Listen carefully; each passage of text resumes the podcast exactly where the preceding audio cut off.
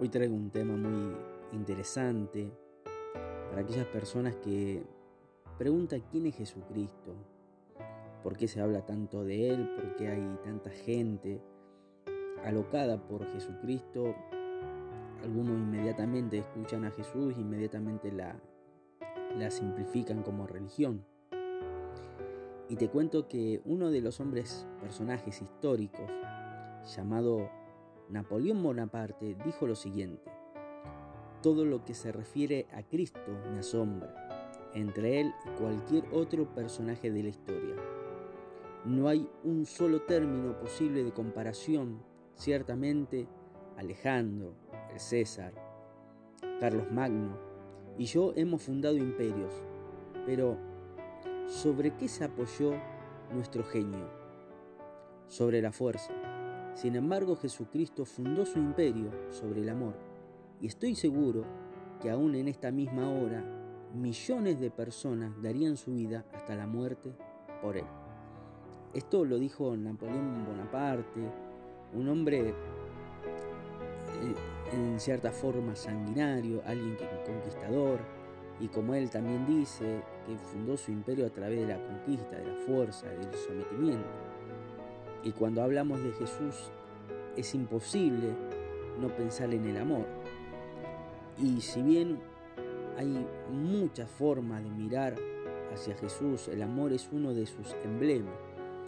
Él, en el tiempo donde él empezó a caminar por aquel Israel, inmediatamente vemos que él, a medida que iba pasando los días, donde veía una prostituta totalmente ensangretada porque la estaban por apedrear, Él es el que la defiende.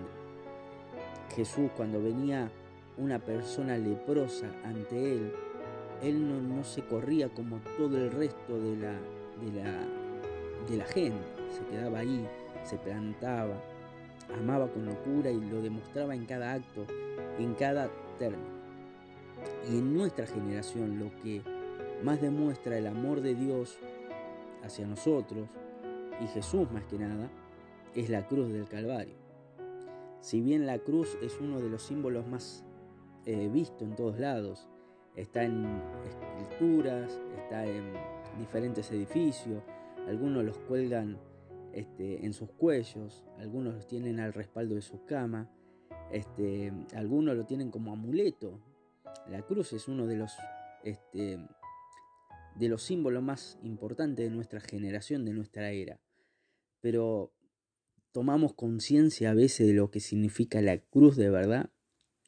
O solamente lo miramos la cruz y decimos, bueno, fue es algo lindo, es algo amable, pero cuando de verdad nos ponemos por un instante, mientras estés ahí escuchando, te digo que, ¿qué tal si te llevo un ratito a la cruz? ¿Qué tal si por un momento dejas llevar tu mente, llevar tu corazón, llevar tu, tu vida hacia ese momento en donde Jesús está cargando la cruz? Seguramente veremos gente que, que está alborotada, que está gritando, crucifíquenle, mátenle. Seguramente veremos personas enojadas, enfadadas con él, porque quizás como muchos hoy Jesús no llena las expectativas que ellos esperaban. Están después los soldados romanos que están ahí, este, como disfrutando, algunos están disfrutando mucho porque están acostumbrados a ver matar judíos.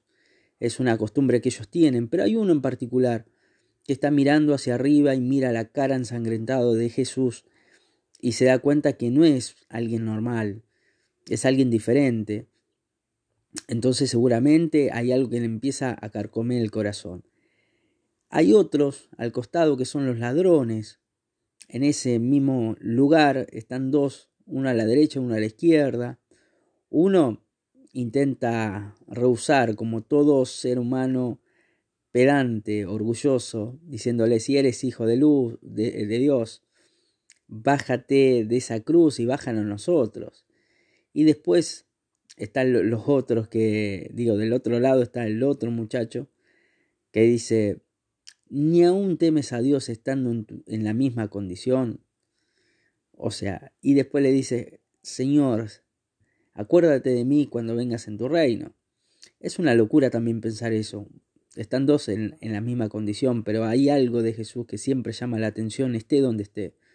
Y quizás hoy piense que Jesús está lejos, quizás piense que la cruz es algo histórico, solamente es una, una mera historia, pero Jesús todavía sigue intentando. A través de la cruz, cada vez que se, se nombra la cruz, lo que está diciendo es que di la vida por ti, dio la vida por ti, y no importa la, la religión que tengas, el estudio que tengas, las sabidurías que tengas, la edad que tengas, esto no pasa por edades, no pasa por eh, saber mucho, saber poco, simplemente es que Jesucristo a través de esa cruz te está diciendo una vez más que te ama. Habrás escuchado un montón de veces gente hablando del amor de Dios. ¿Cómo puede ser que Dios me ama? Mirá cómo está la, este, esta humanidad. Mirá la crisis que hay económica. Mirá cómo están todos. Pero te digo que si miras un poquito para adentro, si podés realmente tener un momento de intimidad, digo intimidad de cerrarte en tu cuarto, quedar vos solo con vos mismo y decirle Dios, realmente quiero saber si existís. Realmente quiero, no, no quiero vivir una vida sabiendo que de lo que pudo haber pasado. Me gustaría saber que realmente existe. Y te vas a dar cuenta que si mira para un costado, para el otro, sentirás la cruz. La cruz es eso que, que marcó la historia. Es un antes y un después. No se puede hablar de Jesús sin nombrar la cruz. No se puede vivir, hablar de la humanidad sin saber que vino un hombre llamado Jesús de Nazaret y pagó un precio por vos y por mí. Ahora, ¿qué solución tenemos? Este, ¿Es simplemente que aceptemos a Cristo y nos volvamos seres religiosos? No, yo creo que no. Jesús lo que más quiere es que tengas una, que sepas realmente quién es, que, que tengas una relación como la tenés con tu esposa, como la tenemos tenés con un amigo, como la que tenés con tus padres, como la que tenés con un hijo. Él quiere que tengas una relación, que los mire como tal, a la par. Cuesta entender esto porque pensamos que Jesús es alguien imperioso, que, que está muy lejos de nosotros. Primero porque somos seres humanos y tenemos muchos errores. Y cuando vemos las películas y las, las series y las cosas que Jesús hizo, obviamente nos vemos muy chiquitos, nos vemos insignificantes ante Él. Y eso primero hace una lejanía increíble. Inmediatamente pensamos que Jesús está muy lejos de nosotros. Pero quizás si solamente cerras tus ojos y decís, Jesús, realmente existís, quiero que estés conmigo, vas a ver cómo empiezan a cambiar cosas, cómo te empiezan a suceder cosas. Esto no es este, magia, no es este, eh, otra cosa, no es otra cosa que amor puro por vos.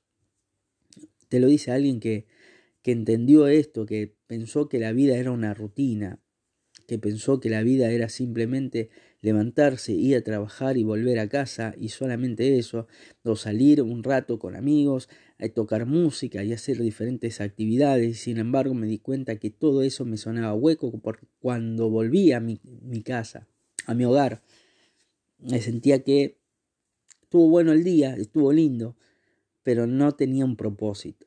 Y Jesús con esa cruz, en la cruz del Calvario, demostró que le quería dar propósito a los que lo iban a seguir. Por eso Napoleón Bonaparte entendió bien qué es morir, que millones morirían por Jesucristo. Hasta el día de hoy, Napoleón ya caducó, ya pasó, pero Jesucristo a lo largo de la historia, un montón de personas dieron la vida por él. ¿Por qué tanta pasión? ¿No te preguntaste alguna vez por qué tanto estos cristianos, esta gente que habla de Dios todo el tiempo? ¿Por qué tanta pasión? Porque realmente no valíamos nada. Porque realmente por más estudio que tengamos, por más sabiduría que tengamos, cuando nos acercamos a Jesús, nos, das cuenta, nos damos cuenta de lo eterno que podemos ser, que Él amó de tal manera, dice que amó a este mundo que ha dado su Hijo unigénito, para que todo aquel que le crea no se pierda, más tenga vida eterna. San Juan 3:16. Entonces esa vida eterna es la que nos da motivo de vida, no porque estamos propensos o, eh, o, tenemos temor a la muerte y decir, bueno, en cualquier momento me voy, entonces tengo que creer en algo. No, realmente vivimos la vida sabiendo que Jesús te ama con locura, sabiendo que nos ama. que no nos deja solo, que no nos abandona, que está en los momentos críticos. En esa cruz Jesucristo, la Biblia dice en Isaías que Él pagó ese precio por amor a nosotros, por el sufrimiento. Él cargó nuestros pecados, nuestra dolencia, pero no lo dijo para pechearte, para hacerte sentir indigno, para hacerte sentir mal. Lo hizo porque sabía que un día se ibas a caer. Sabía Dios que un día nosotros no íbamos a poder como humanidad. Desde que Adán y Eva cayeron, sabía que nosotros no teníamos solución, no iba vuelta atrás. Somos cabeza dura, así somos los seres humanos. Somos duros, somos complicados, tenemos cada uno nuestras ideas, nuestra forma de ser. Y el precio lo pagó Jesús. Dijo, más y como estos no aprenden, yo voy a, dar mi vida para que tengan una salvación, para que el manto de gracia caiga sobre ellos. Y hoy aprovecho esto para decirte que el manto de gracia está sobre tu vida. El Jesús de Nazaret, el único, Jesús es el único y marcó la historia. Y quiere marcar la historia de tu vida.